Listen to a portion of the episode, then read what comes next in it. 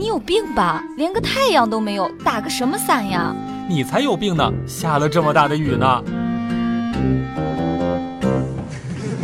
笑不笑由你。小鹿昨天呢，也是跟我说到了一件事情呀，说他每一次睡觉的时候呢，都会流口水，枕头上头都好多口水印子了。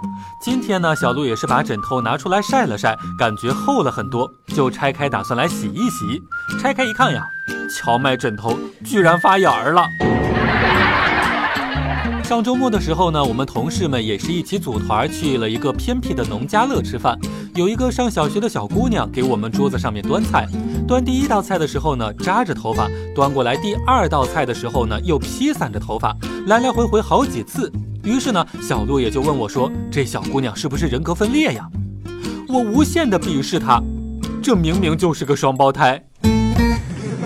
笑不笑由你。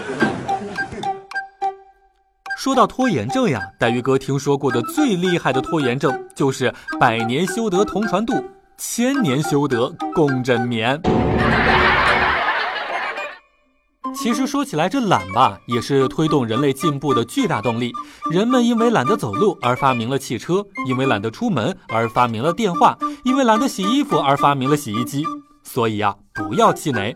你懒，证明你是社会的主流人物，证明你呢具备成为一个伟人的潜力。当然了，千万不要懒得动脑子。如果脑子和身体一起犯懒，大部分人呢，基本上就会懒得理你了。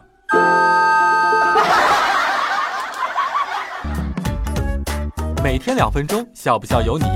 你要是不笑，我就不跟你玩了。